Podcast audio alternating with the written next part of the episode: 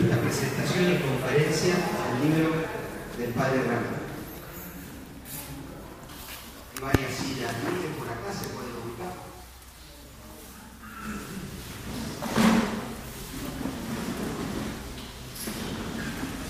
El año pasado, eh, con ocasión de los 100 años de las apariciones la de Fátima, el Padre Ramiro nos regalaba un libro sobre la Virgen de Fátima. Este año eh, nos ofrece otro libro precioso sobre la vida del cura Brochet. Eh, por una cuestión de, fechas, de fechas de fin de año, eh, de alguna operación que se viene por ahí, era importante hacer lo más pronto posible la presentación de, este libro aquí en San Rafael. Eh, bueno, ahora tenemos esta oportunidad. El padre Fernando Martínez, eh, vicerrector del seminario y profesor de espiritualidad sacerdotal, va a hacer la presentación de este libro y luego lo escucharemos al padre Ramiro.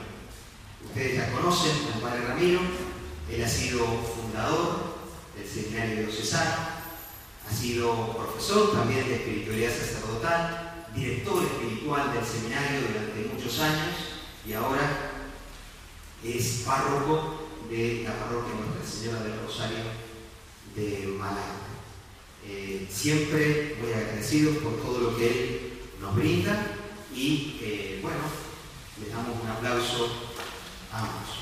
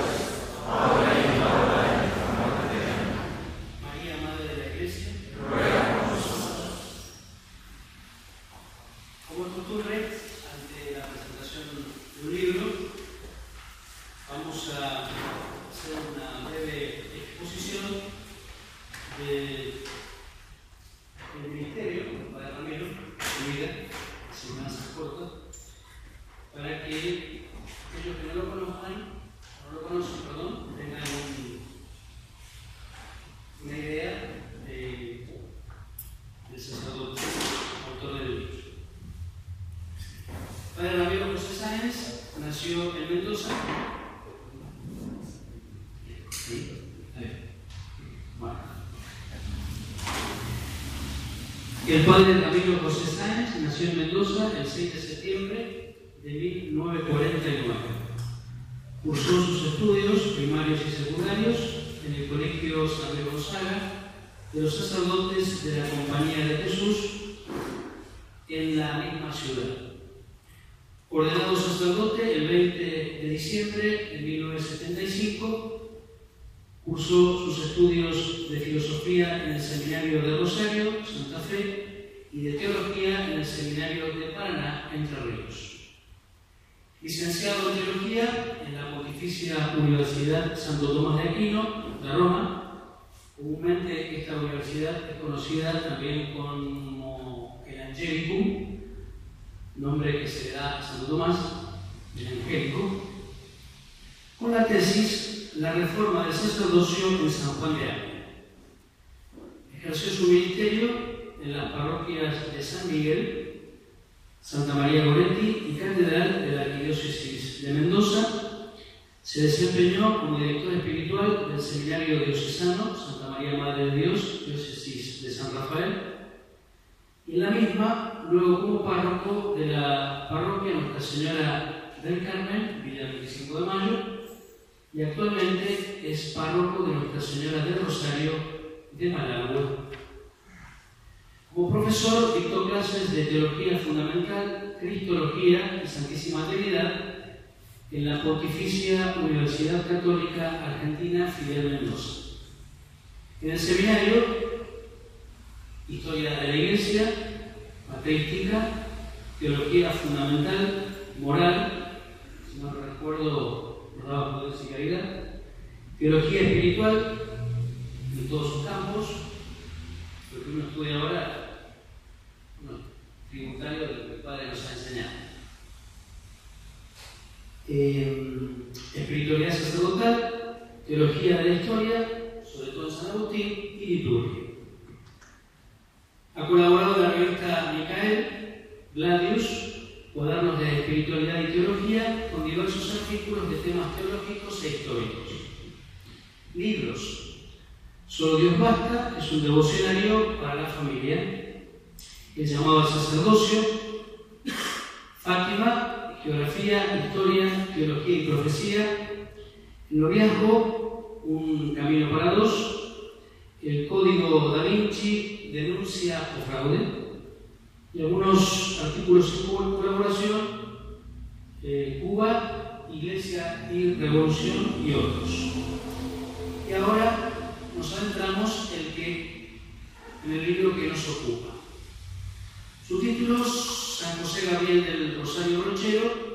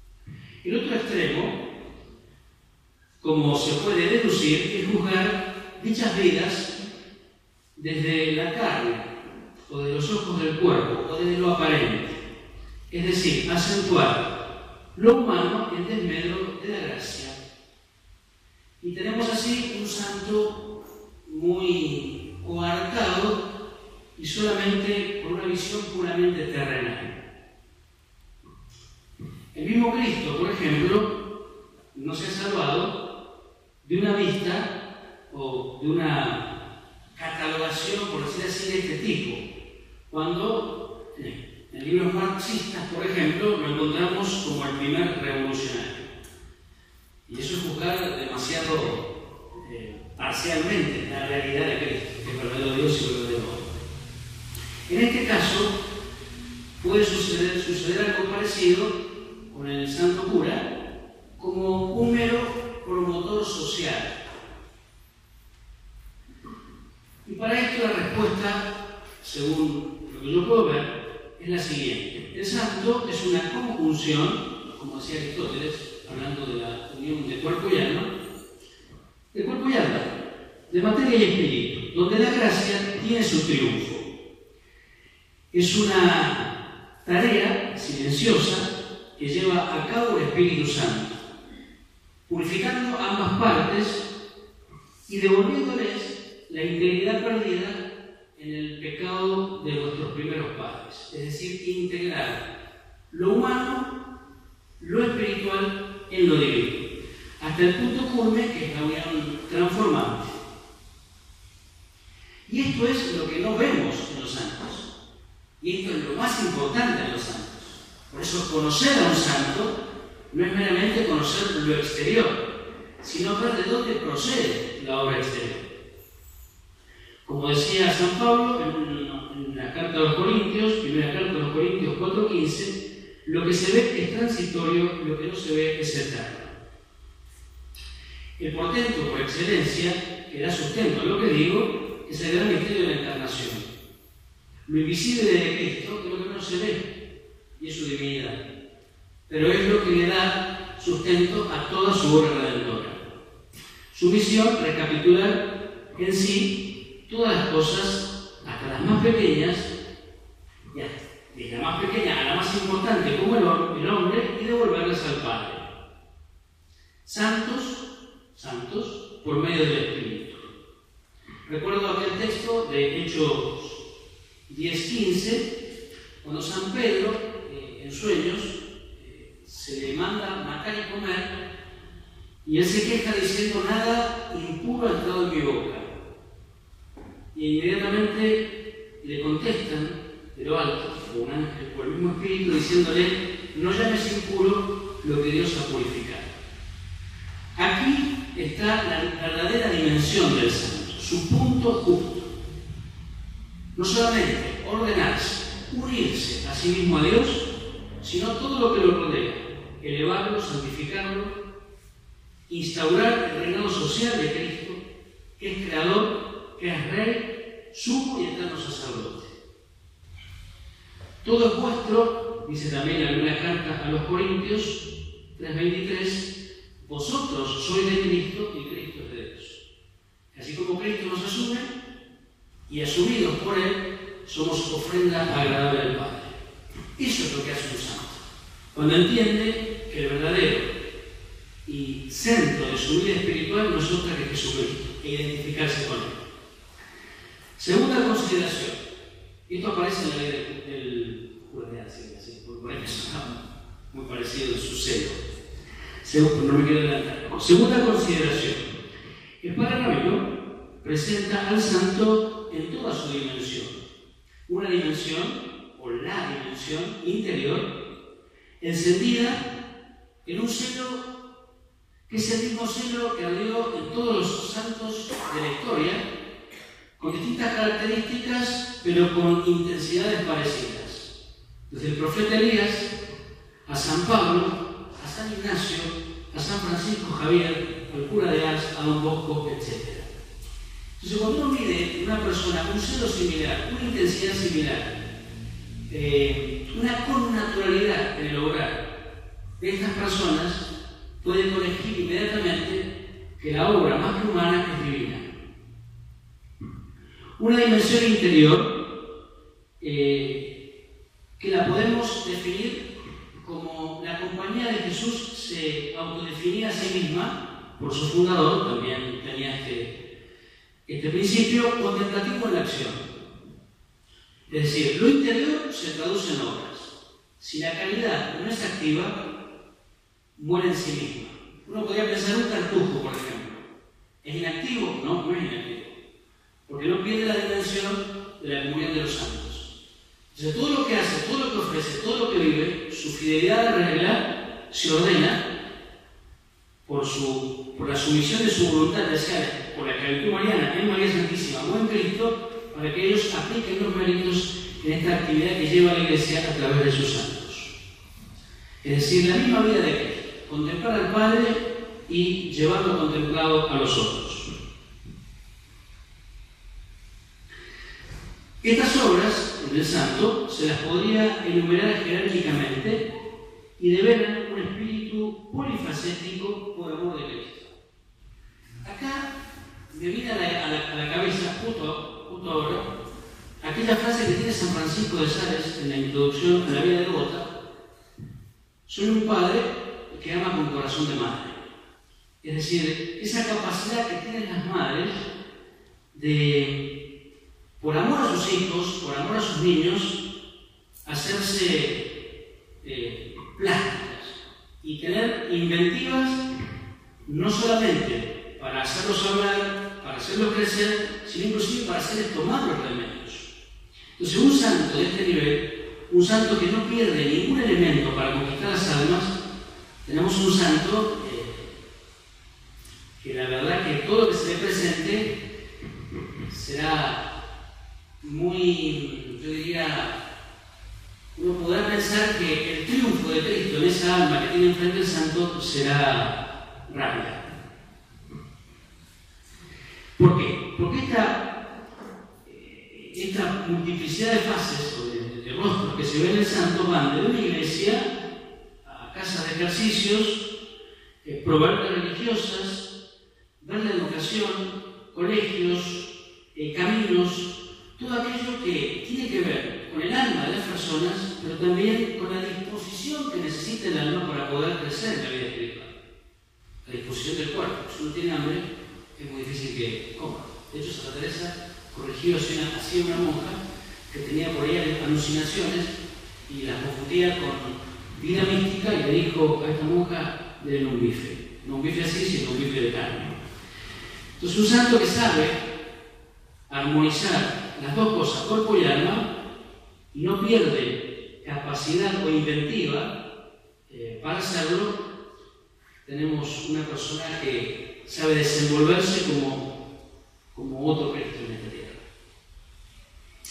Y también, por supuesto, eh, hay que ensalzar dos cosas muy importantes en el ministerio del cura brochero, que es el santo sacrificio, que nunca fue descuidado por él, nunca. De hecho, cuando estaba enfermo, siempre siguió rezando la misa, la Misa, y cuando quedó ciego, conoció de memoria eh, la misa de Nuestra Señora, la cual oficiaba con todo el amor. Y otro punto muy característico en el celo apostólico es la atención a los enfermos. De ahí a tirarse a un río con la mula, la cual se había tapado los, ojos para que no perdiera la orientación, agarrarse la cola y con el telero ir alentándola para llegar al enfermo con la comunión. Es decir, esa capacidad y ese santo arrojo es un mártir en potencia. Es decir, nada lo arregla a este hombre, nada lo asusta. Lo único que lo asusta, lo único que lo arregla es el santo temor de Dios y el santo celo por las almas. Es decir, no llegar a las almas cuando su oficio es ese Nada a este santo cura le es ajeno. Y eso es muy grande. Nada le es ajeno. Todo es propio. Ya lo diré cuando hable del buen pastor como la semblanza última este gran alma de Dios. Muchas veces se lo ha tenido como un sacerdote rudo, como un sacerdote porcás, por decir así en sus palabras, y el objetivo de la obra del Padre tiene un capítulo que se llama Las malas palabras en el sacerdote. Una cosa es ser retoroso y otra cosa es hacerse entender con el lenguaje que comúnmente se usa, como decía Don Bosco, entro con la de ellos para salir con la mía, que es la misma intención que la de Dios. Es decir, y se lo tiene por alguien medio culto, ¿no? Como dice Malaquías en su capítulo 2.7, en la boca del sacerdote se busca la instrucción y la ley. Siempre estuvo a flor de piel en sus labios lo que hacía enardecer su corazón. La ley de Dios la instrucción proveniente de una inteligencia cultivada por el estudio y también por la preparación de sus sermones. Acá entran a jugar en el santo los dones intelectivos, porque a mi juicio, realmente, sobrepasa todo ingenio, sus comparaciones. En los sermones cuando comparaba tal cosa con otra, es decir, o le hacía, les hacía una comparación con las chivas, o lo que sea, le salía perfecto, me parece que eso, porque el padre pertenece a toda ciencia, que sabe ver la relación de las cosas entre sí y cómo todas ellas se ordenan a Dios. Y después, en el modo de catequizar, imprimiendo en los corazones a fuego las verdades de fe. Y esto pertenece al don entendimiento, cuando el santo penetra las verdades, y por el don de sabiduría, por haberlas gustado, gustado sabe eh, traspasarlas, no sería la palabra correcta, sabe eh, alimentar con esta sabiduría los corazones de sus fieles. Tercera consideración. Vemos en el libro cómo la historia para Brochero, para el santo cura Brochero, no es una cronología, sino que el cura Brochero la vio como historia de la. La meditación que más marcó su alma en los ejercicios espirituales que son definitorios en su vida, en su espiritualidad y en su apostolado, es la de las dos banderas, él decía, él decía lo siguiente, el corazón converso, al meditar las dos banderas, progresará en la conversión. Ustedes recuerden que el alma siempre tiene que convertirse. Hay tres grandes conversiones del alma. La etapa inicial, etapa iluminativa y la última conversión, que es eh, la unión con Dios, en la cual el alma ya no es ella, como decía San Pablo, no soy yo quien vive, sino que es Cristo quien vive en mí. Santa Teresa distinguía, y San Juan de la Cruz también, que cuando un alma llega a la unión transformante, no solamente hay conformidad de corazones, sino que hay donación de personas. Esto es muy difícil de entender, pero se puede explicar así. Yo puedo tener los mismos sentimientos que Cristo Jesús, pero otra cosa es que Cristo Jesús, uno y trino, se me donen por completo y quedar totalmente transformado sin confundirme en lo que son ellos. Entonces, eh, como decía, la, meditación las dos banderas. Y el que no se ha convertido, pues que al meditar, al contemplar la denominada o nominada eh, meditación, tome estado o tome partido. Es la historia del combate espiritual. Y ahí su claridad, o mejor dicho, su perfecta visión del influjo del diablo en la sociedad. Entonces, eh, lo ve así, desde un punto de vista teológico. El autor, en su primera parte, Ramiro, sitúa exhaustivamente al santo en su contexto histórico. ¿Cuál es el contexto histórico? A grandes rasgos, la Revolución Francesa y la importación de esas ideas en nuestra República. Para estos males, un remedio y el mejor remedio, ustedes saben, son los santos, que saben y que ven, en lo, que ven objetivamente los, problemas y aciertan, perdón, en las soluciones.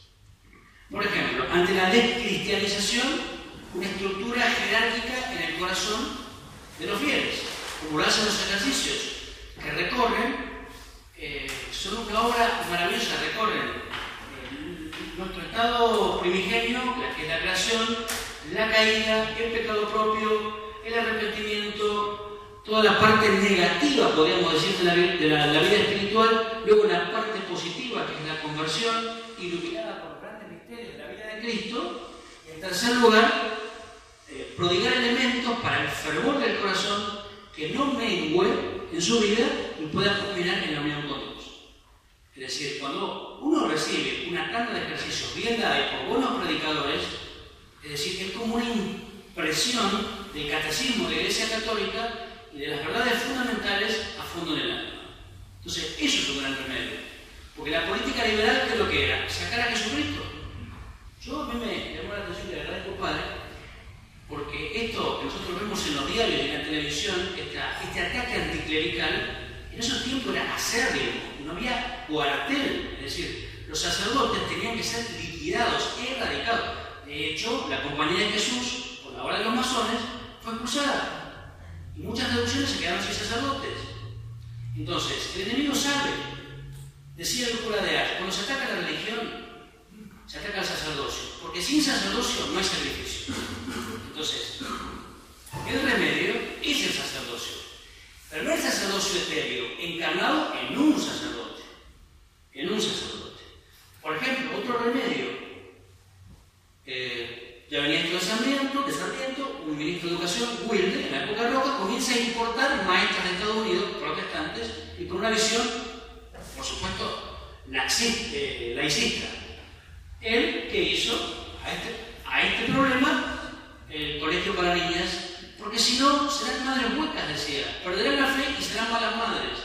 Y él bien sabía que la gran plasmadora de las realidades espirituales es la madre. Hay un libro muy bueno que se llama El buen amor, de Petit de Murat, que dice, el hombre capta, pero la mujer plasma. Sí, el hombre puede captar mucho, pero sin la plasticidad y la plasmación de las verdades en el corazón de los hijos, por la gran catequista que es la mamá, nada se logra. Eso lo tuvo bien claro, buenas madres y dignificar la vida humana. Y esto de dignificar la vida humana tiene una, doble, por decir así, interpretación a mi juicio. Primero, hacerse cargo del hombre en su totalidad, como lo dije al principio. Pero también demostrar, lo hizo intencionalmente, pero le salió, que en el orden político de los liberales hablaban mucho pero hacían poco. Y de ahí el adagio, obras son amores y no buenas razones. Por eso al cura no se lo tocaba, por la autoridad moral que tenía. No solamente predicaba, sino que encarnaba y hacía. Ese es el remedio. Cuarta consideración, sal de la tierra. Esta es muy corta. Es decir, no hay término medio en la sal. O sala o no sala. Y él fue sal. Sal que tiene eh, la actitud de preservar la sociedad de la corrupción y la podredumbre. Y si la sal no sala, ustedes verán que tiene un efecto adverso. Es decir, cuando el sacerdote es estéril, cuando el sacerdote es malo, cuando el sacerdote es mediocre, cuando el sacerdote es mercenario, cuando el sacerdote ha perdido su horizonte, cuando el sacerdote se ha canalizado, ¿para qué sirve dice Jesucristo? Para ser, echado por tierra. Y ustedes habrán visto que la sal es la tierra que esteriliza. Todo lo contrario en el cura de Ars. Eh, perdón, otra vez. En el santo cura Brochero sus obras hasta el día de hoy perduran. Y perduran en el, recuerdo de muchos. Pero a la vez, con su canonización, han tomado vida nueva. Porque Dios es así, con sus santos. Es increíble cuando en el capítulo 4 de la sabiduría se habla de la muerte del justo y la muerte del impío. Del impío, ¿quién se acuerda? Pero del justo, ¿cómo perdura en la historia? Perdura por eso, porque ha sido santo. San Mateo 15, 13.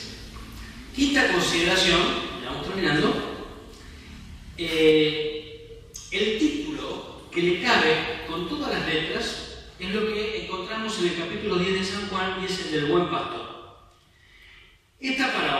Nos brinda una fisonomía clara del santo cura brochero. Podríamos decir más, revela, revela su plena configuración con Cristo. ¿Y por qué? Porque esta parábola es la misma semblanza del Salvador. Entonces, quien se identifique con esta parábola, se identifique con esta semblanza hecha por el mismo Jesucristo, pues tendrá las mismas intenciones que Cristo. Son múltiples las figuras y los personajes que la componen.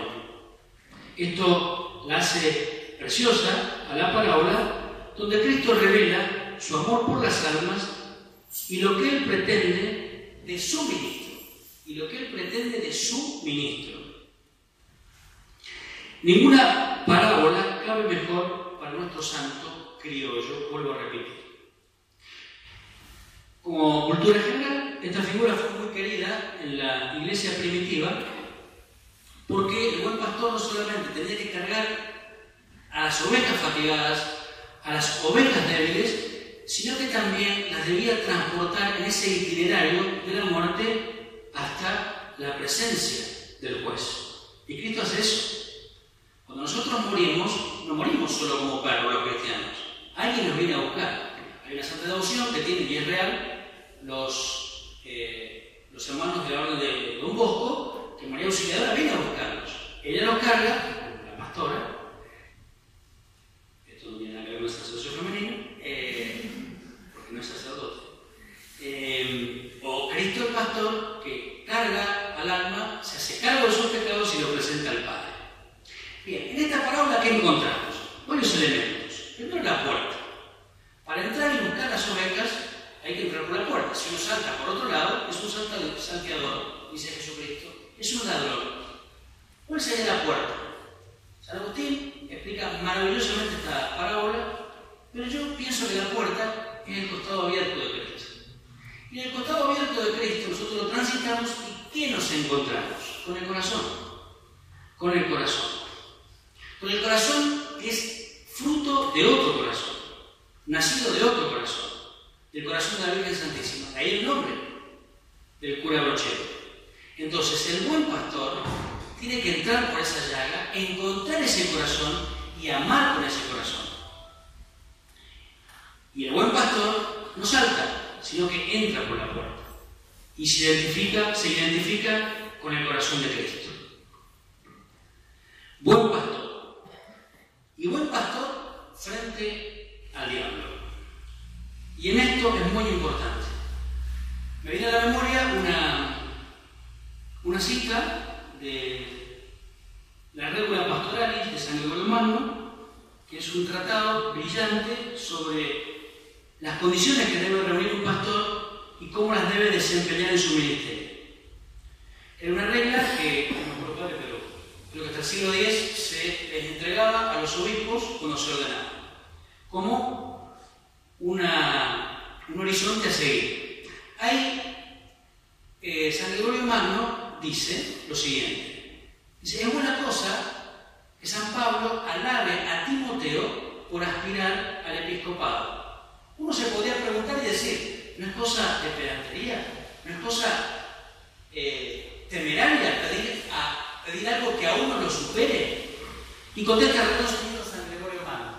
Hay que ver en el contexto en el cual San Pablo dice esta frase. En el contexto que la dice es cuando los obispos presidían a sus ovejas al martirio. Es decir, presidían a sus ovejas al martirio. Es como decir, la buena cosa, Timoteo, es que aspires al martirio, a dar la sangre por la sangre, a dar la vida por la sangre, a dar tu tiempo por la sangre y morir desgastado por ella. Entonces, el diablo, cuando se encuentra con un sacerdote así, ¿qué puede hacer? Pregunto, lo dejo. ¿Qué hace el buen pastor? Conduce por caminos seguros. ¿Y cuáles son los caminos seguros?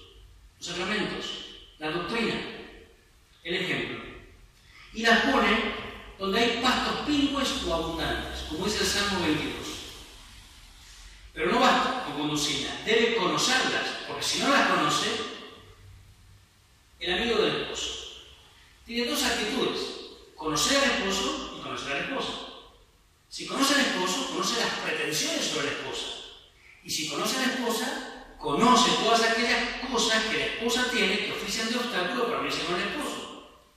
Entonces, ¿qué hace el buen pastor? Las conoce por su nombre. Y el cura brochero conocía las almas tal cual eran. Conocía su sentimiento, conocía sus sus como decía él. Basta nombrar el afecto y el conocimiento que tenía de los gauchos matreros y de tantas personas que, que pasaron por su vida y que él nunca olvidó. Y llevarlas al redil. Ellas escuchan su voz, lo siguen por, con naturalidad, porque ven a Cristo en él, y las llevan al redil. ¿Cuál es el redil? La iglesia. ¿Cuál es el redil? El cielo. Conocen su voz, la voz del amigo del esposo. Distinto, por ejemplo, protegemos al mercenario que se distingue del buen pastor por su intención. La intención del mercenario es la paga, el cariño de las ovejas, el dinero de las ovejas, la lana de las ovejas, los aplausos de las ovejas, etc. Nada más lejos en el cura brochero que esto. Siempre renegaba de cuando se lo elogiaban los diarios. Ahora es esas palabras decía. Si la gloria era para él, la gloria era para él. Para Brochero, la verdadera paga era, la gloria de Dios y la de su iglesia.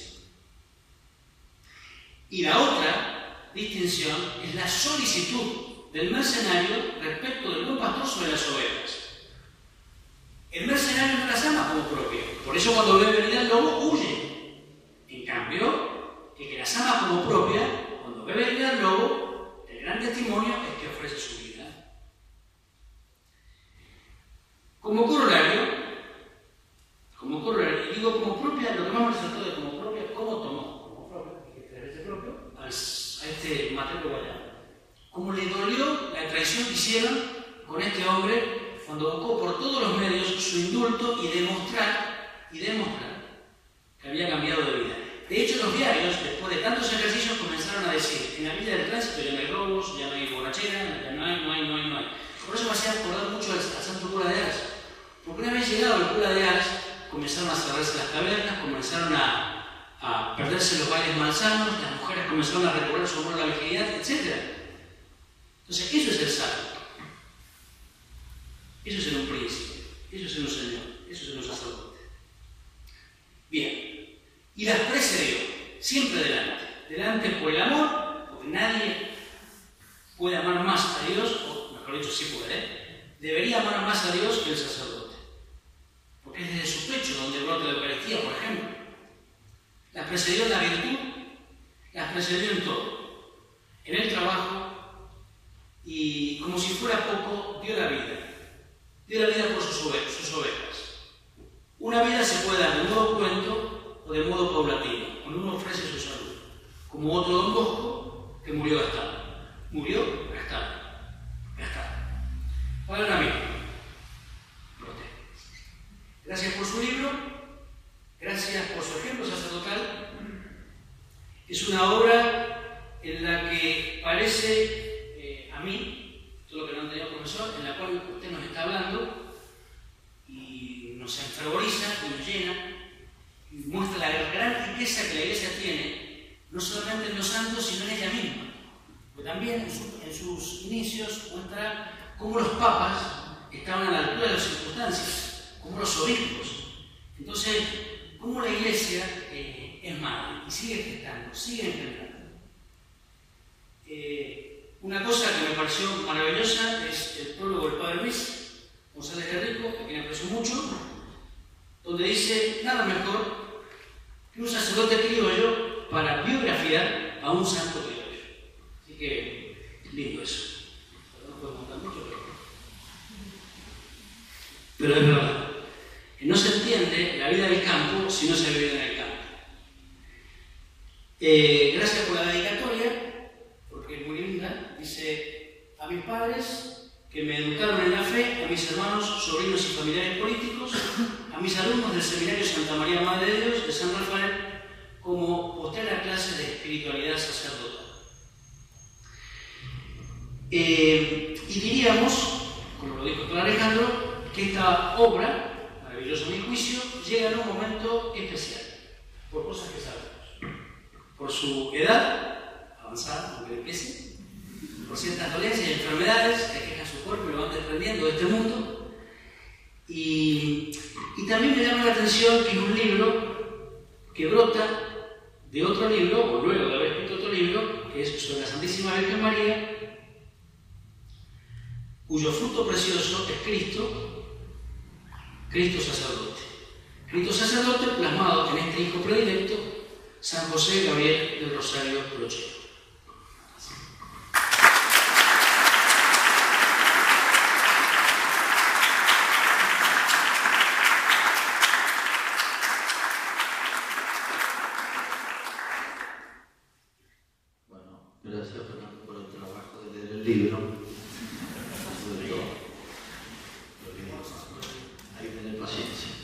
Bueno, yo no sé eh, cuánto lo conocía Brochero, lo pensé mil veces. Este, pero ciertamente al seminario, mis padres me llevaban, hacíamos un desvío y pasábamos por cura Brochero. No sé quién me inició, uno dice, este hombre lo dijo tal, no sé. Pero siento ya, la verdad que yo soy por naturaleza bastante curioso y bueno, y llegué a conocer gente que conoció a Rochero. Entre otros, una chica que tenía 80 años entonces, 80 y pico, que fue la última persona que le llevaba de comer a Brochero cuando estaba leproso. Tenía 13, 14 años. Y me contaba el último recuerdo de Brochero. Así que bueno, tuve un contacto casi muy cercano. Y una monja, inconscientemente, una monja que la veneraba a Brochero, que era un poquito posterior a él, que tenía 86 años, me regaló un pedazo enorme de la última sotana de Brochero. Y yo cometí el error de prestárselo a un cura en un momento especial y nunca más la vi, esa reliquia. Bueno, lamenté haber sido generoso, no mismo es. Bueno, pero bueno, la monja me dice, padre, cuando usted se ordene, venga, le voy a dar el cáliz y los ornamentos de brochero. Bueno, es así. Ella ha pasado 40 veces por ese lugar Así que, bueno, me tocó ir a, casi el primer destino, fue en Mendoza, la catedral, fue el segundo destino, ¿verdad? el primer año, y el sacristán era de cura brochero. Era un pibe cordobés, eh, un poco extraño la personalidad, pero todos los años en vacaciones, elegía el mes de vacaciones para ir a hacer ejercicios ignacianos a su pueblo. Gastaba una semana en hacer ejercicios de sus vacaciones. Y yo le pregunté por qué comulgaba dos veces, después ya nunca más. y no es que fuera un chico tan religioso, ¿no? Pero digo, ¿y por qué hacer retiro todos los años? Porque a mi abuelo se lo enseñó el cura Brochero. Digo, chao, acá hay alguien grande. Nosotros los curas sabemos que en realidad uno conoce si hizo algo en la parroquia 10 años después, 20, 30 si queda algo, uno hizo algo. Cuando uno ve ahora que se mata por los chicos de comunión, de confirmación, de misión, de atender, y la gente, este, uno no nota los efectos. ¿eh? Cuando ve que uno va ahora, vayan a Brochero, sáquenle toda esa cáscara turística espantosa que hay, porque todo hoy se vende brochero, un producto comercial. Mate brochero, remera brochero, llavero brochero, toda la casa va brochero, todo se emplata con brochero, da mucha bronca, ¿no?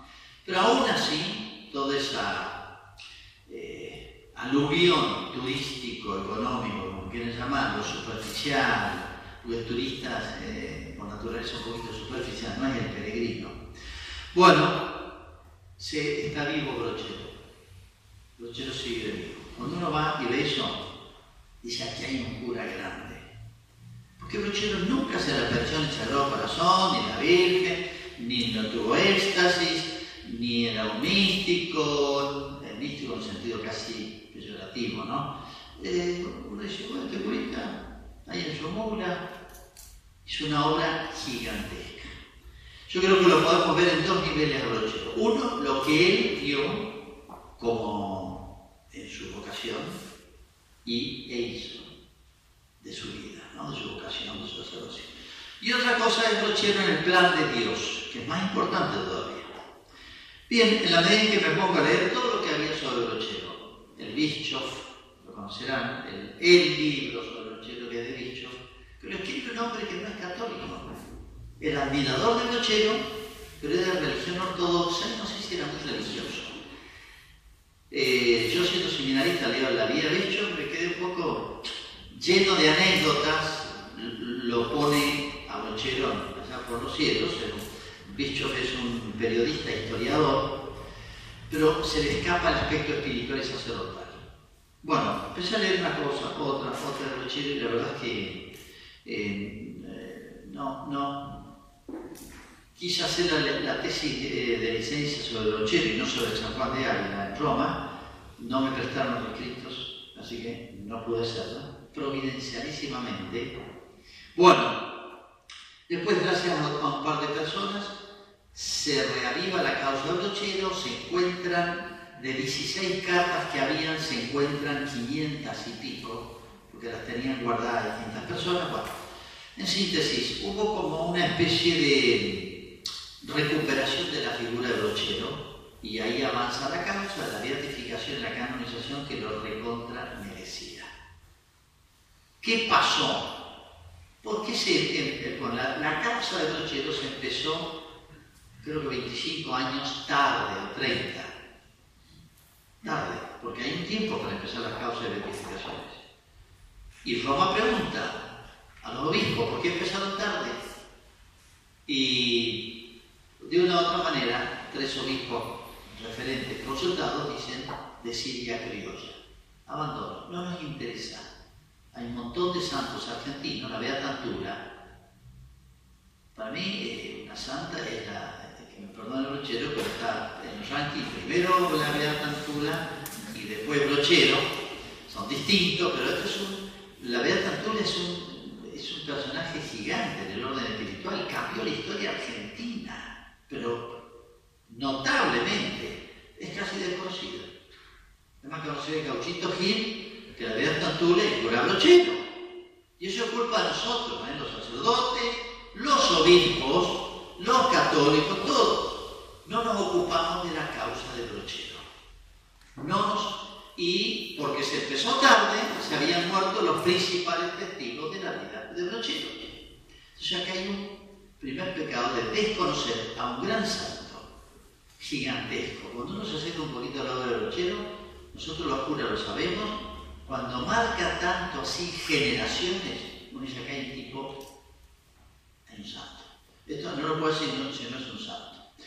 Bueno, en la medida en que me pongo a estudiar las cosas de Brochero, consigo la posición, que es lo que se presenta ante Roma con toda la documentación exhaustiva. La verdad es que me llevó mucho tiempo porque tuve que ubicar a Brochero en el plan de Dios. O sea, ¿por qué manda Dios a Brochero nacer en 1840? Eso hay que preguntarse.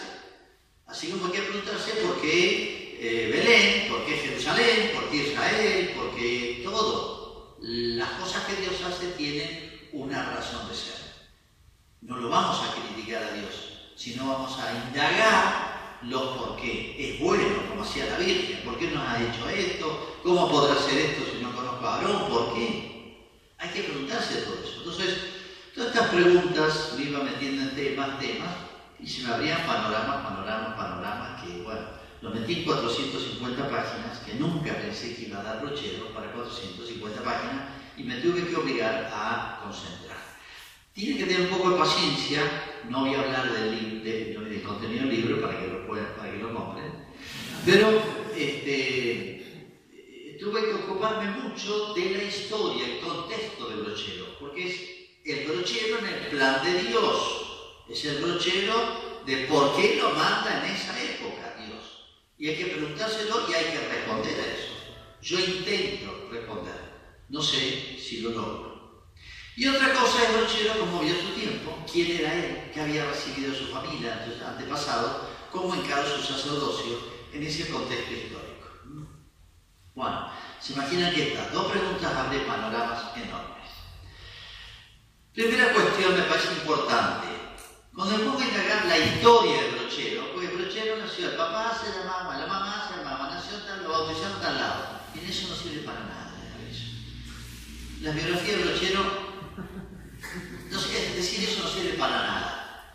Cuando me entero que los antepasados de Brochero son fundadores de Córdoba, de 1630 prácticamente, casi fundadores, miembros del Cabildo, aparecen los Brocheros, cuando veo la historia de la, del padre, del abuelo, del bisabuelo, casi todos han sido militares, combatieron las fronteras, no vivían en la ciudad como da la idea de que los españoles venían a buscar oro, vivían cómodamente, tenían todos los indios esclavos, lo hacían laburar. Cuando uno ve el bisabuelo de Brochero, que estaba peleando con los balones que venían del norte y le robaban toda la hacienda, y tenía que hacerse militar, y defender la familia y tener en, el ranchito, era un ranchito cuando describen los testamentos de los del abuelo Brochero, el ranchito de que una puerta con candado, dijo 23 ovejas, no sé cuánto. O sea, ¿a qué voy? Brochero engancha, tronca con los fundadores verdaderos de la Argentina, los que hicieron la patria, los que hicieron con, con sudor, con sangre, con, con riesgo, curtidos, creados en el campo, sin cura, pasaba un misionero cada año y medio, eh, toda religiosidad se transmitía en familia, no se sabía leer y escribir, pero se era culto. En otras palabras, cuando veo toda la historia de los antepasados de Brochero, militares y, campesinos, pero campesinos propietarios. Ojo, no es el pobre, a veces queremos hacer la idea de que el chico es bueno es el pobre de la Villa Miseria, no, eran pobres dignos, como la gente de campo, y que ha vivido en el campo lo entiende. Se vive de lo que casi la mitad de lo que se consume es lo que se trabaja. Que es una vida digna. Pobre, sí, pero digna. Era el español. El español que vino a América, el que fundó el país. Esa es la raíz de Brochero. Esa es la raíz. Esto es importantísimo porque es heredero de esa espiritualidad forjada argentina 100%, porque tenía 100, 200 años de, de, tierra argentina, no eran españoles, hijos españoles. Bien argentino en ese sentido. Y, él podría sentirse orgulloso de haber hecho la patria. Ojo, no son los españoles que vieron en la época de los Borbones, como son nuestros antepasados. Contra la Argentina ya era fácil venir en barco acá, la Argentina era ahí, venía a ser la América, 1700, esa inmigración y la posterior, ya era la Argentina hecha, la época difícil pasó. Bueno, me ocupé desde la fundación de Córdoba. ¿Por qué? Porque para mí, en cierto sentido, fue una sorpresa, mira, a esta altura de mi vida. Eh, el juicio de muy buenos historiadores, América América llega a su culminación en el año 1700. Uno dice, no, 1700, todo atrasadísimo. La Argentina grande empieza en 1800. No, la Argentina grande llega a una meseta en 1700. O sea, lo mejor que trajo España América, maduró en América y dio frutos extraordinarios en América. En el 1700 empieza la caída de América empieza la caída, el retroceso de América. ¿Por qué? Porque empezamos a entrar a Europa a participar de la decadencia europea. La decadencia europea, según autores buenos y criteriosos, empieza en 1650.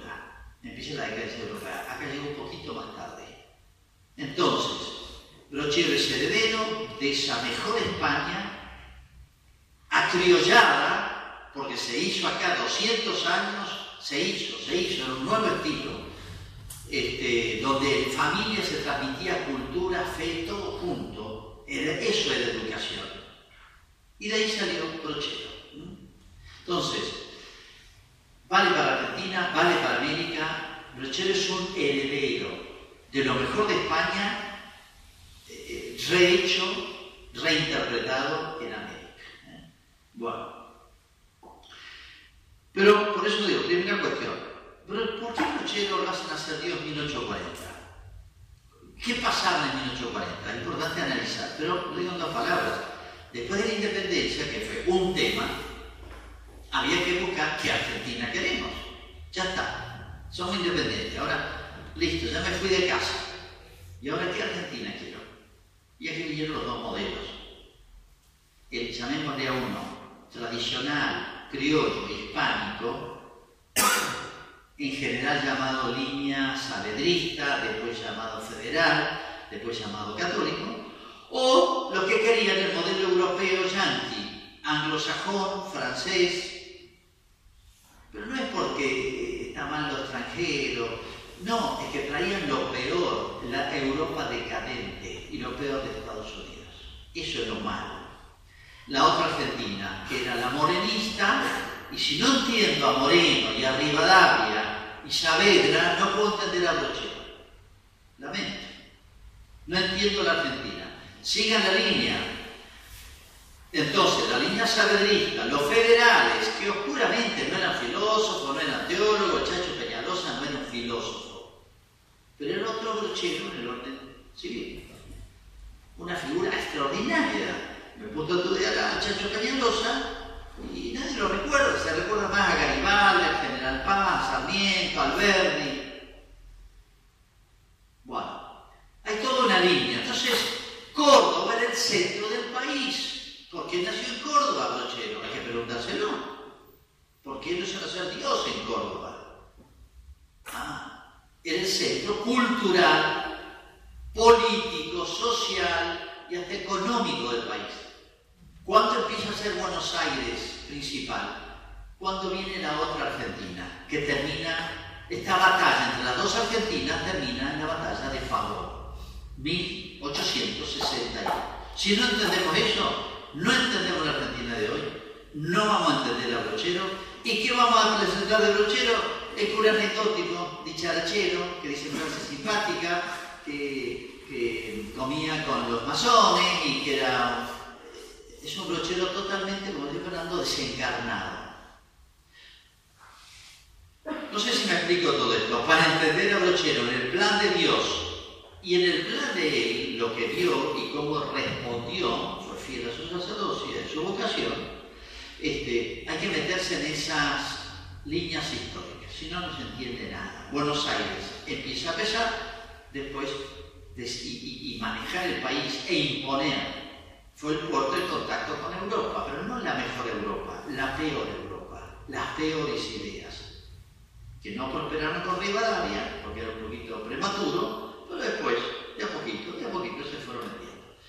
A Brochero Dios no en esa coyuntura. ¿Y dónde en Córdoba? El peor lugar, donde fueron las batallas más duras entre el liberalismo y el catolicismo, que antes se llamaban unitarios y federales, y antes se llamaban morenistas y saberistas.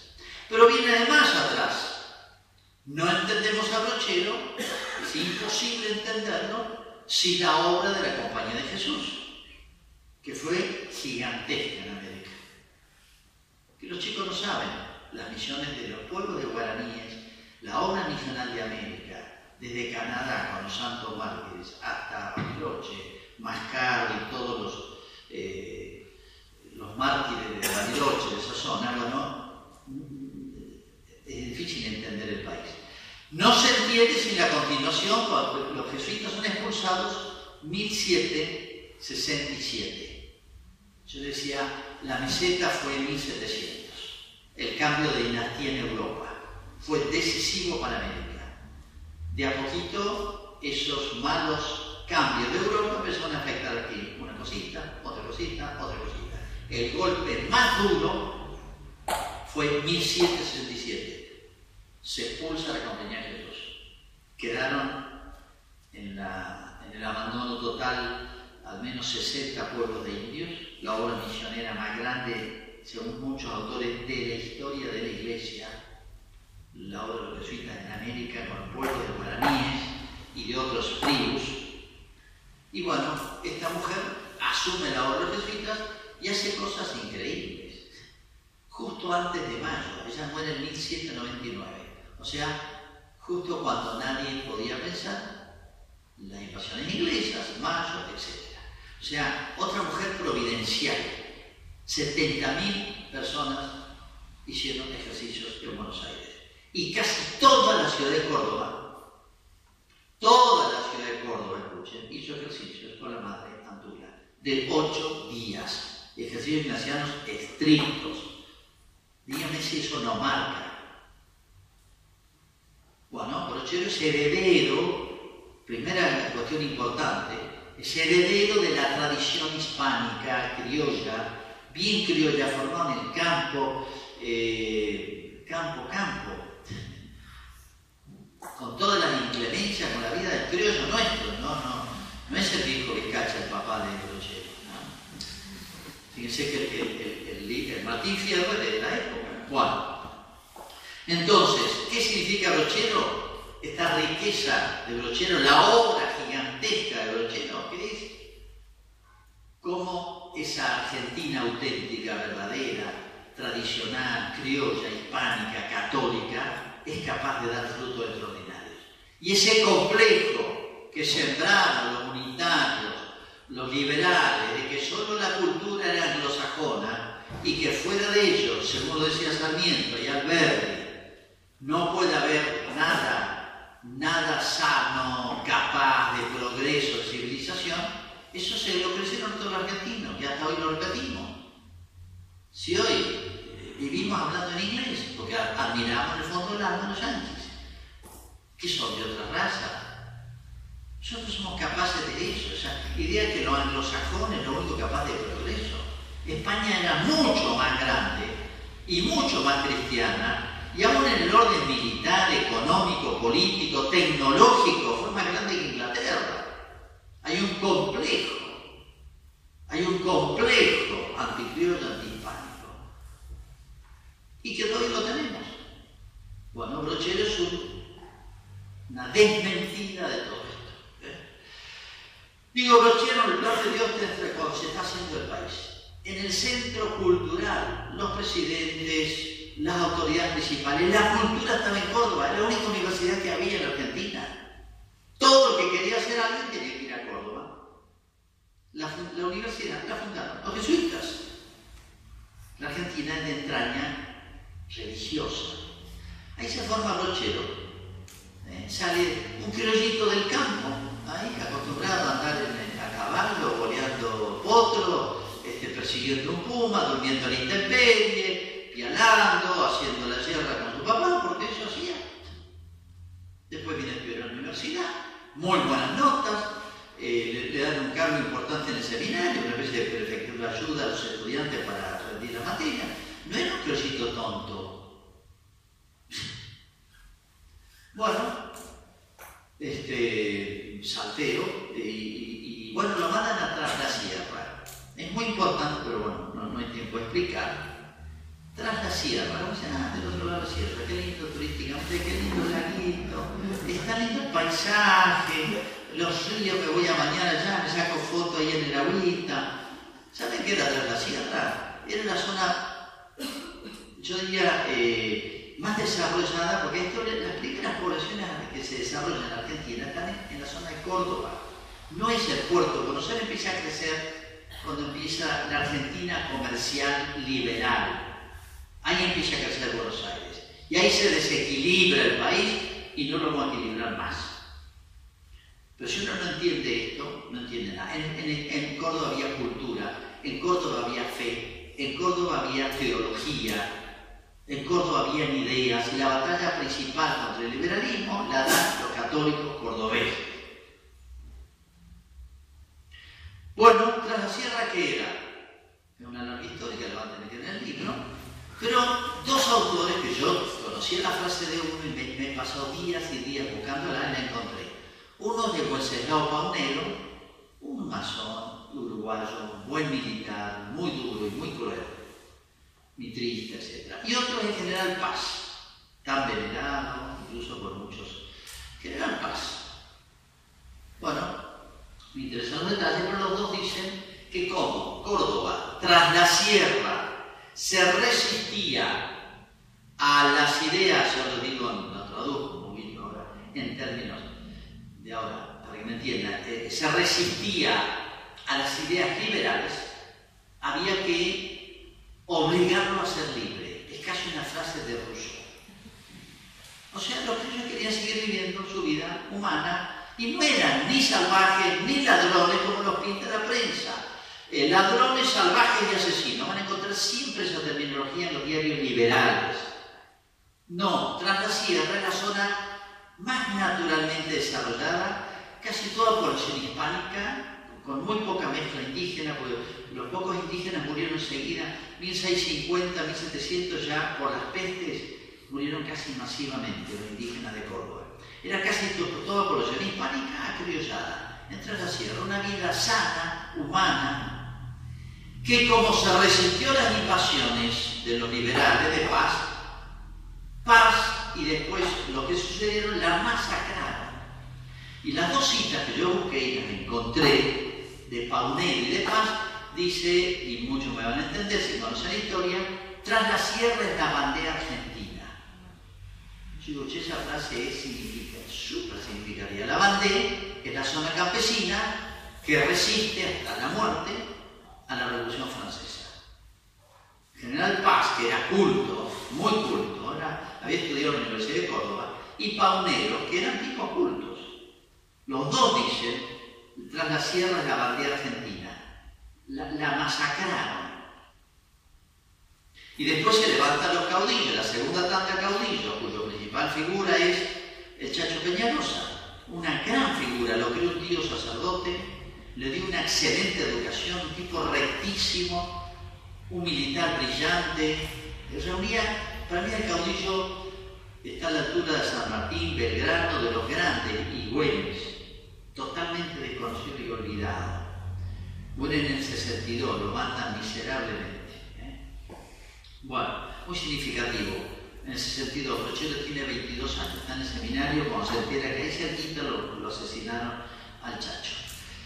Entonces, en este lugar que es Córdoba, en esta guerra, porque fue una guerra, como decía San Martín, no me quedo porque esto o desaparece un bando o desaparece el otro. Por lo que hay de fondo, esto es la muerte.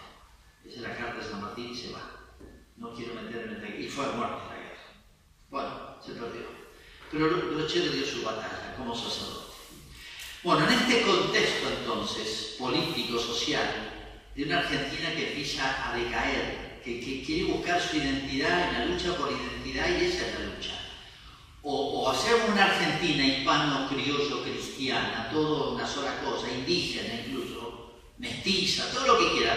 En, este, en la mentalidad de leyes de India, de la hispanidad y, del Evangelio, todo es similar, el negro, el mulato, el mestizo, todo. En la otra Argentina liberal, no, el indio es un salvaje, hay que liquidar, Sarmiento al verde. Hay que traer varones anglosajones. Las criollitas las dejamos porque son lindas, decía Alberti. Este, y vamos a traer, es como quien hace una especie de selección de, raza en la cabaña de, de toro o de alas. Quería traer este, ingleses y americanos, son los únicos capaces de progreso. Y acá todo lo, lo, lo criollo no sirve. Esa mentalidad había en la época. Esa es la que ganó el pavo. 1861. Brochero tenía 21 años. Bueno, en medio de esta lucha está Brochero. ¿A él qué le toca? Lo manda atrás la sierra. ¿Quién es atrás la sierra? Lean la prensa de la época liberal. Zona de ladrones, asesinos, salvajes, etc. Y el prototipo de todo esto era Santo Guayama, que el padre Fernando mencionó. ¿Quién era Santo Guayama? Le pongo a estudiar la vida de Santo Guayama. Eh, coronel del ejército Chacho, después de Felipe Varela, 16 años combatió. Por las descripciones que hay, algunos dibujos de su fisonomía, medio indiado, ser mestizo, de la zona de, ahí entre San Juan, este, norte de Mendoza, San Juan, este, un gran tipo tengo tentación de, contar más toda la historia de Guayama, pero hay que restringirse un poco. Pero digo, es el prototipo de este personaje que perdimos en Pavón y, según las directivas de Mitre, a los vencidos no se lo trate como enemigos políticos o diciendo, bueno, ganó un partido, el otro perdió, bueno, listo, ahora somos todos uno, no dicen todos los presidentes Ahora ya no soy radical y peronista, soy argentino. Mentira. ¿Qué dice la, cuál fue la orden de Mitre? A los enemigos no se los trate como discrepantes políticos, sino como delincuentes. ¿Qué significa eso? Tienen pena. Y Sarmiento quiso meter en Argentina la ley Lynch, ley de linchar. ¿Qué significa? Cuando quiero buscar un tipo y me cuesta encontrarlo, porque la Argentina era muy grande, zonas de monte, le pongo precio a la cabeza. Eso es lo que se decía en Estados Unidos. El tipo vale 100 mil pesos. Cualquiera que necesita plata, me trae la cabeza del tipo, que no le interese políticamente. Bueno, eso hace Sarmiento. Gracias a Dios no le acepta la ley, lo presentó el Congreso. Pero sí puso precio. Y Guayama tenía precio su cabeza. Pues el tipo anda escondido en el monte. Pero evidentemente, si yo salgo de la ciudad, me, me liquidan, me cortan la cabeza y vale 100 mil pesos mi cabeza. Entonces, y él tenía una cantidad de gente que lo seguía, está en la misma situación. Cuando el cura lo va a ver y quiere inaugurar la casa de ejercicio con Guayama, Guayama dice que se va a presentar con 300 tipos. Era un líder, era un caudillo. Iba a hacer los ejercicios, lo convenció había conseguido el indulto, no se lo querían dar. Pero los liberales querían liquidar a Guayama, no lo querían, no le interesa la conversión. Guayama es un símbolo clarísimo de las dos Argentinas, ¿qué es lo que quieren? Donde se pone en claro. Brochero quería redimir a Guayama. ¿Qué es redimir a Guayama? Las guerras civiles nos envilecen a todos. La guerra civil, toda guerra envilece a todos, aunque hayan causas nobles. Uno le da bronca, a mí me matan, mi familia, yo lo agarro los pies y los reviento. Sí, no tengo que comer y bueno, me robo una vaca. Bueno, la borrachera, un montón de males de la guerra. Imagínense 20, 30 años de guerras civiles, lejos de la familia, campamentos militares, todo. Bueno, se envilece la gente. Pero Brochero la quería rescatar, los liberales lo querían liquidar. ¿Entienden la diferencia? Entonces, ¿qué hace Brochero tras la sierra? Qué maravilla, no hay chorro, no hay ladrones. Es lo que tendría que haber hecho todo el país, toda la iglesia, todos los argentinos. Rescatar este país eh, eh, moralmente, económicamente, socialmente, la familia, todo por 30 años de guerras duras, guerras despiadadas, en momentos terribles. Bueno, Brochero descubre su vocación eh, con, la, meditación de dos banderas. Eso es muy importante. Brochero era una especie de jesuitas diocesano. Y él inventa algo, tiene una creatividad.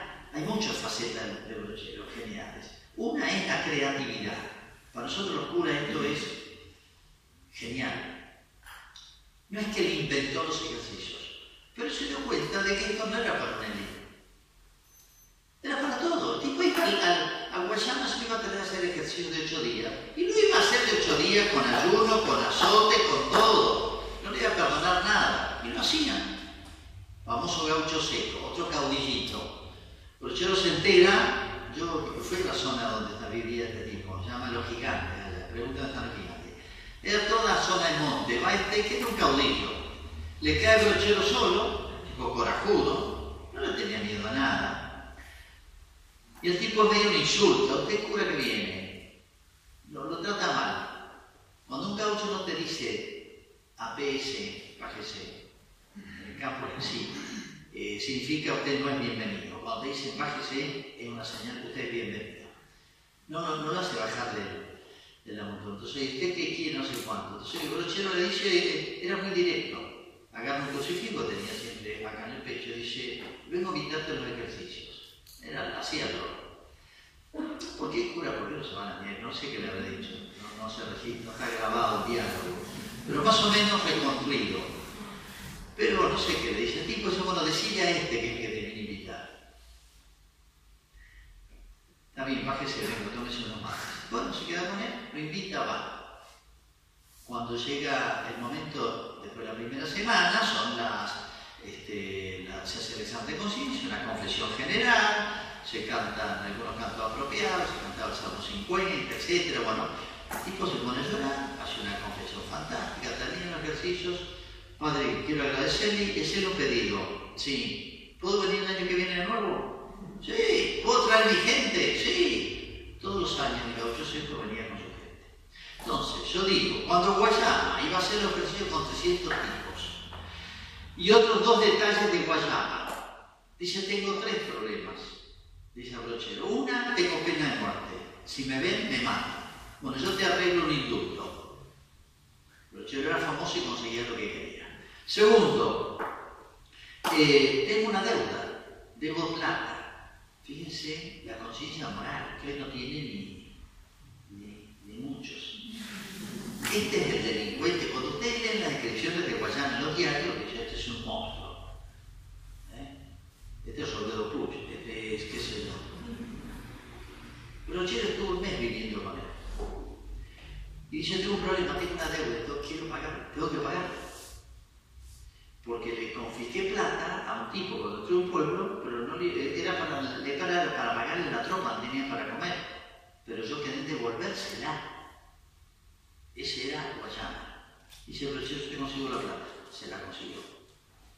Bueno, y Brochero le dice, bueno, yo te consigo grado militar, que es lo que se hacía. ¿Se acuerdan? El papá de ese felino, cuando se entrega, le dan el grado de coronel, un sueldo y un uniforme.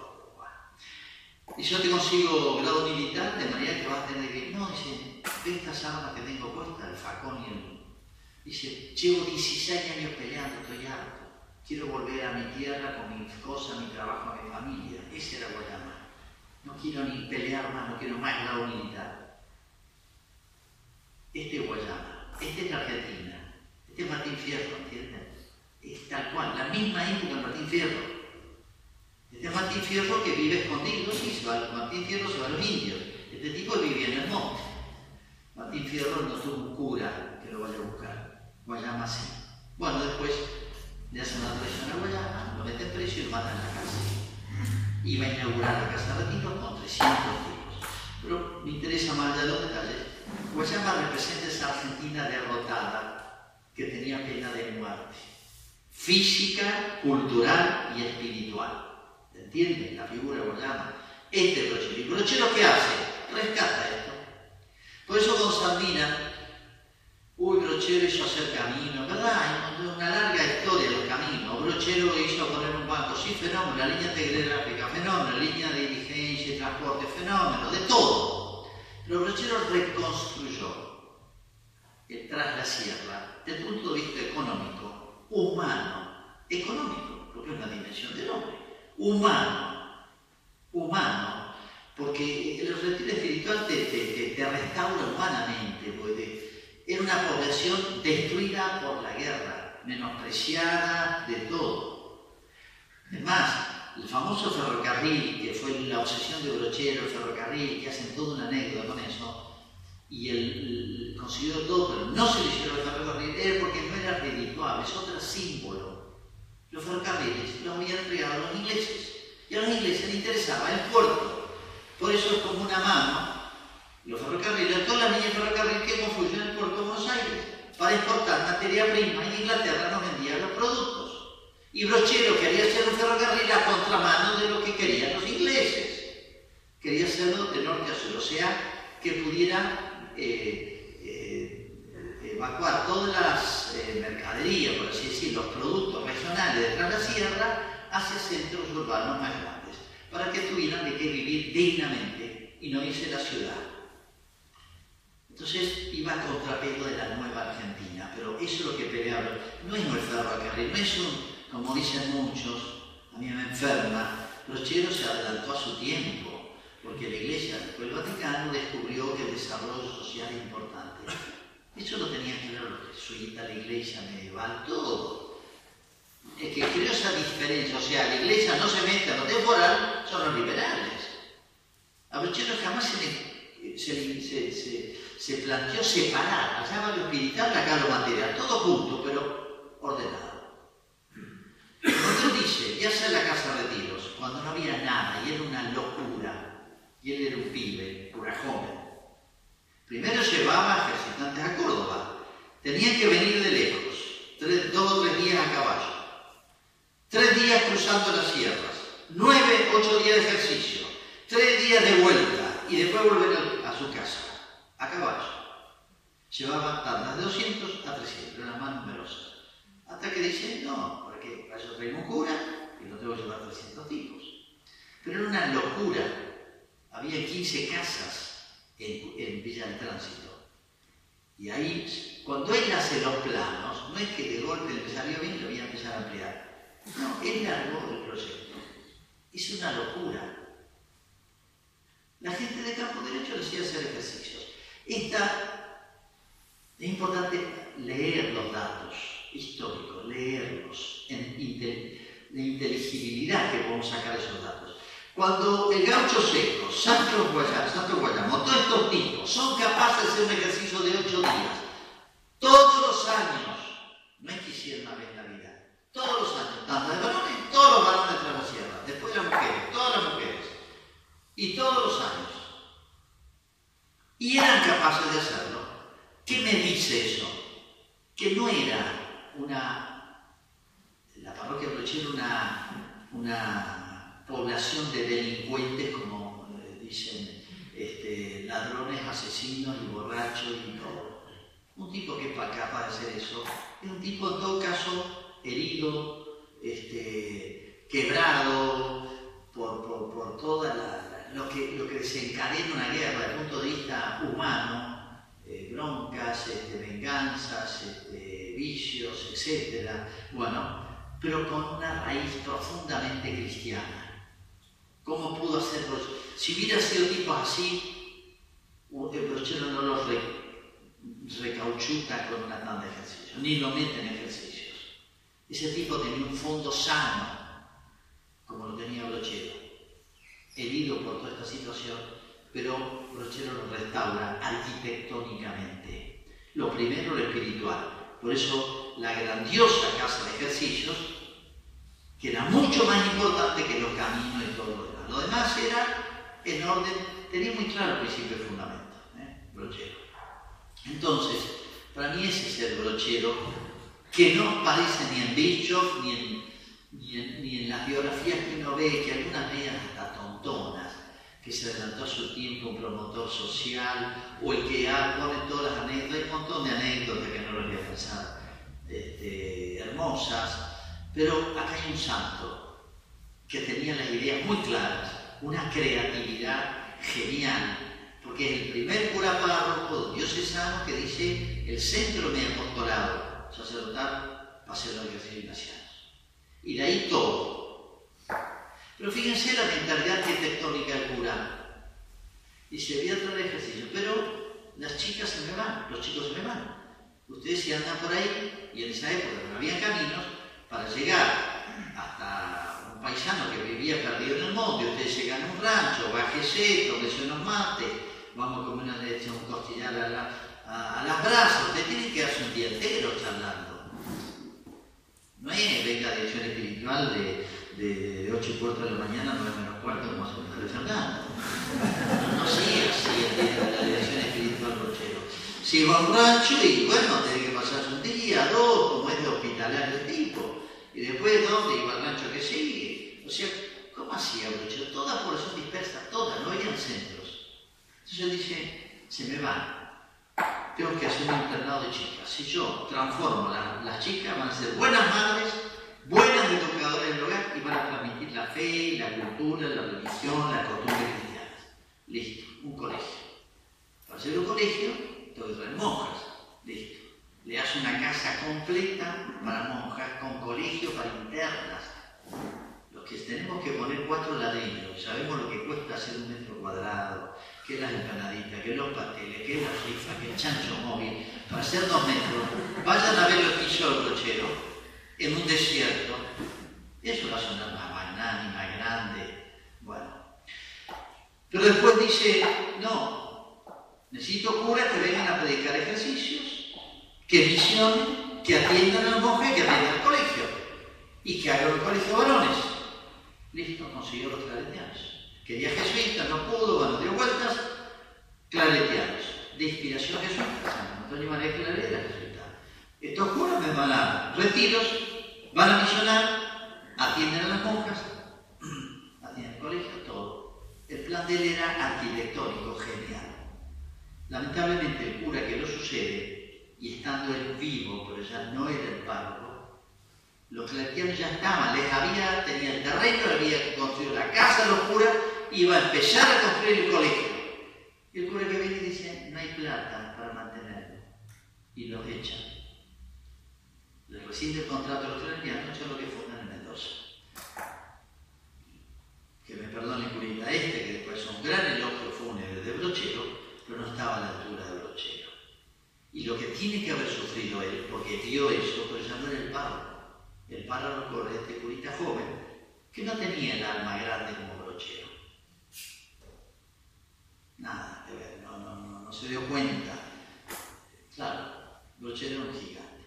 Bueno, dentro de este, entonces digo, brochero en el plan de Dios, en estas dos Argentinas era, representa la Argentina auténtica. Hay dos Argentinas hoy también es la Argentina auténtica. Hay que descubrir eso el brochero. Y de lo que es capaz esta vieja tradición cultural nuestra, grandiosa, riquísima, de la que tenemos que enriquecernos frente a los yanquis, frente a los franceses, frente a los ingleses, frente a los japoneses y ahora a los chinos y todo. Y como sacerdote, heredero de lo mejor de, de la espiritualidad sacerdotal ignaciana, etc., y él puso lo suyo virtudes, sin virtudes, y ahora no lo voy a hacer porque ya se me extendió demasiado. La humildad, los gestos, las anécdotas que hay, pero las anécdotas reflejan lo que hay en el fondo. Eh, la, la, parresía del brochero, la humildad del brochero, la confianza en la providencia del brochero, el celo por las almas. Lo que contó el padre Fernando, se tira al río, era cuando había crecido el río, no hay que de las rollitos así chinchis, cosas la foto. Bueno, El río estaba crecido y todos los le dijeron ni se le ocurra. Y él le da vueltas, había una que se le va a morir, le enrolla la sotana, porque los, oculares se vuelven locos cuando le en la oreja y el río, ustedes han estado en Córdoba, llueve, de golpe los ríos crecen 2, 3, 5 metros. Si ustedes se meten, no, no, se los lleva el agua. Y brochero se larga con el, el viértico ahí todo arriba de la montura, y chicotea la mula, se agarra la cola y. Lo ven todo y se, se ahoga. Cuando vuelve dice, ¿no tenía miedo de ahogarse? Sí, en la mitad del río pensé que no, no. Bueno, una alma heroica, hasta el final de su vida, que sufrió mucho porque las llagas de tanto montar, este, bueno, toda su vida eh, es, una vida sacerdotalmente heroica. ¿eh? Así que, bueno, más me he metido en el alma de brochero y, tratando de interpretar, leer entre líneas, gestos de él, cartas de él, porque si usted lee las cartas dice, ah, ¿Usted cree que es todo místico? Ay, que el Señor la Señora. No, dice, mándeme la yegua, la yegua básica que me mató de manca, necesito tres mulares. Todas las cartas de brocheros son así. Entonces yo dice, ah, esto. Uno lee San Juan de la Cruz, dos, lee San dos. Lee brochero, mándeme la mula vaya. Y pero hay que aprender que de la mula vaya y de la no sé cuánto, el brochero está pensando en la santa. Si había algún tema brochero, yo diría la salvación de las almas. Lo tuvo claro hasta la muerte. Y por eso va a morir. Su última enfermedad es en el tránsito. Quiere ir a reparar y hacer su última obra sacerdotal y murió eh, realmente heroica y santamente ofreciendo su última y dolorosísima enfermedad. Y bueno, este, uno está tentado a contar todas anécdotas y cosas de él, pero es una invitación a que lean el libro y les repito, tenga paciencia, le dedico por ahí, no sé si demasiado, a la parte histórica, pero creo que es importantísimo ubicar a Brochero en el contexto histórico, cómo respondió el el, liberalismo lo que más le interesaba era la educación.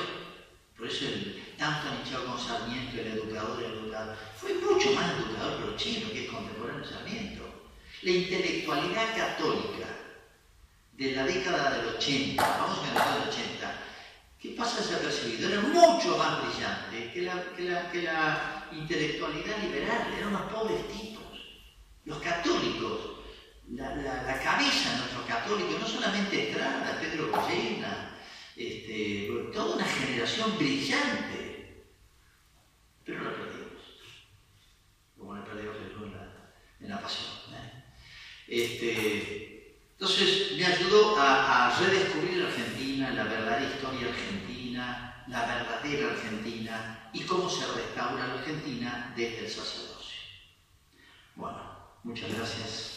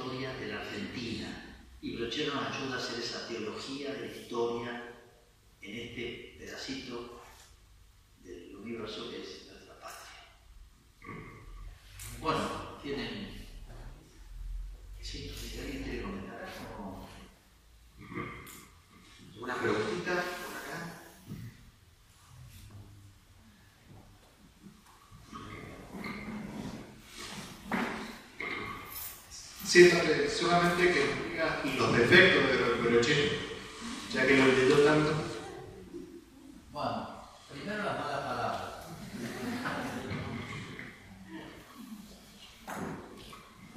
No, no muy bueno, simple y Interesante ver los defectos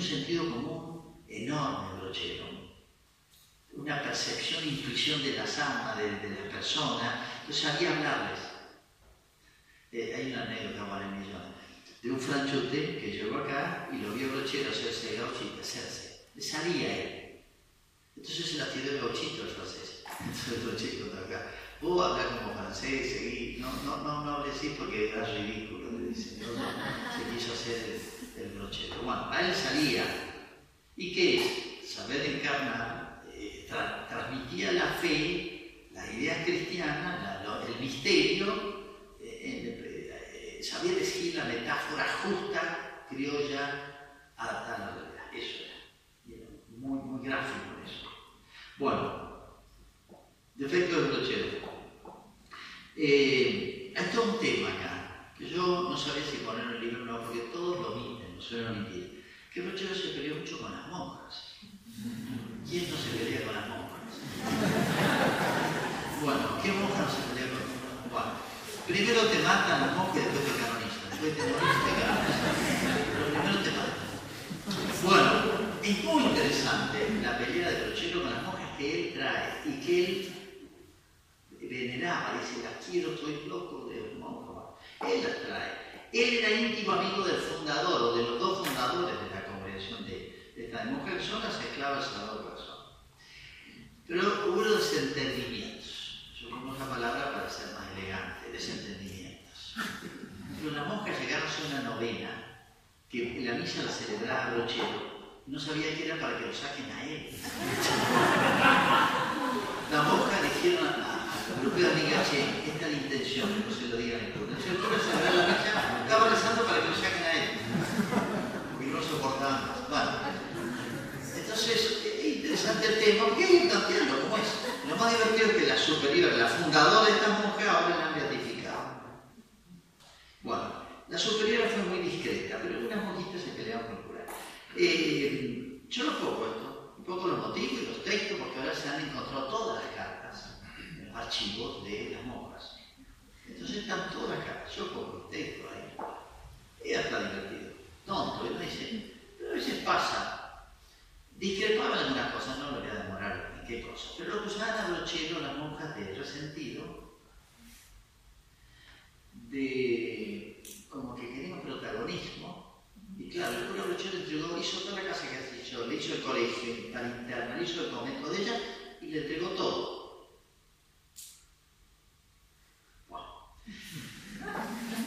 Y Brochero quería que esa, ese colegio y esa casa de ejercicio fuera para, para, para su gente, para, para, su parroquia.